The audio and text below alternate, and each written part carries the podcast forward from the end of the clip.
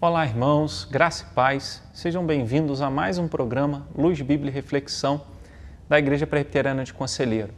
Para mim é sempre um prazer poder compartilhar com vocês a palavra do Senhor e a nossa devocional dessa semana, que já é estamos na quarta semana, é baseada na carta de Paulo aos Efésios, capítulo de número 2, versículo 1, que diz assim: Ele vos deu vida estando vós mortos nos vossos delitos e pecados. Essa palavra é uma palavra bem conhecida no meio evangélico, mas que comunica para nós, para todos nós, é, a maior obra de Deus. Sabe, às vezes nós pensamos que a maior obra de Deus é, é, é fazer um milagre, né, fazer com que alguma pessoa que tem uma enfermidade crônica seja curada, é, abençoar financeiramente a vida de alguém. Enfim, cada pessoa imagina que o melhor de Deus, né, como algumas pessoas cantam, é, o melhor de Deus está aí e, e vai vir. Né? Mas a palavra nos lembra algumas situações. Primeiro, a nossa condição sem Deus. Ele diz que Deus nos deu vida estando nós mortos nos nossos delitos e pecados.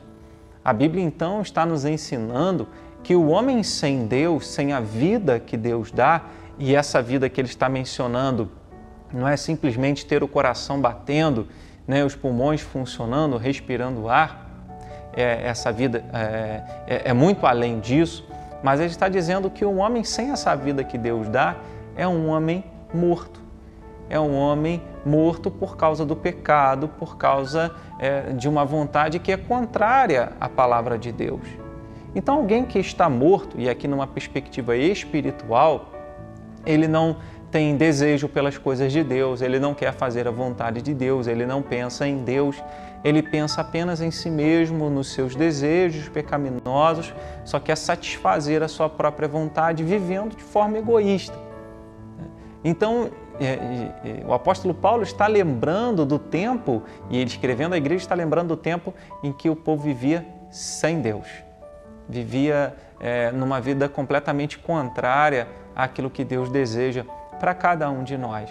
Então está dizendo que Deus veio e nos tirou dessa condição. Deus nos tirou dessa escravidão de pecado. Deus nos tirou dessa condição de morte e nos deu a vida. E ele, nos versículos seguintes, ele vai dizer que ele nos deu essa vida juntamente com Jesus Cristo.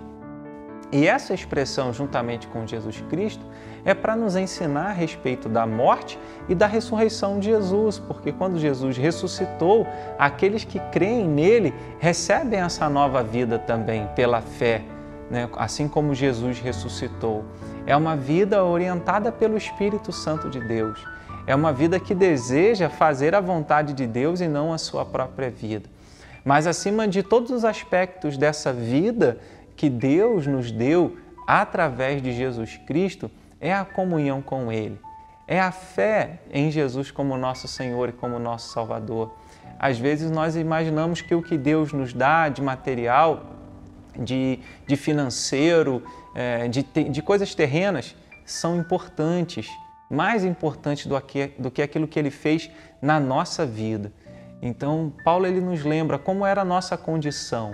E é o que Deus está fazendo conosco agora, nos lembrando como nós éramos sem Cristo. Nós vivíamos uma vida completamente alheia e indiferente à pessoa de Deus, sendo que Ele já havia planejado nos salvar e já havia enviado Jesus para isso. E então ele diz que Deus nos deu vida quando nós estávamos mortos. Nós não podemos produzir essa vida de relacionamento com Deus, mas Deus pode, o Espírito Santo de Deus pode.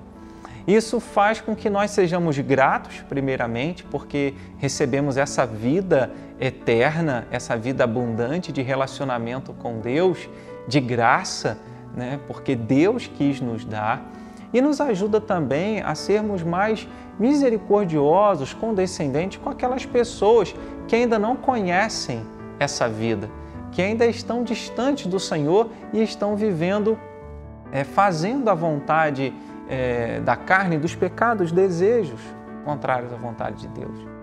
Então, que nós possamos orar por essas pessoas para que Deus conceda essa vida a essas pessoas. Então, que nesse dia, que nessa semana, nós sejamos gratos a Deus, porque nós estávamos mortos é, por causa dos nossos pecados e Deus nos deu uma nova vida.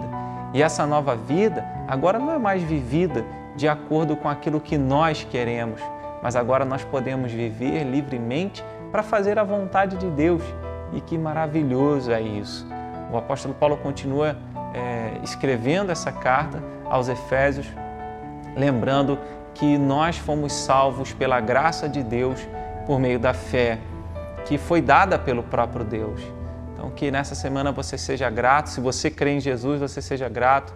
Se você não crê em Jesus, talvez você caiu aqui, apareceu nesse, nessa devocional e alguém compartilhou essa devocional com você.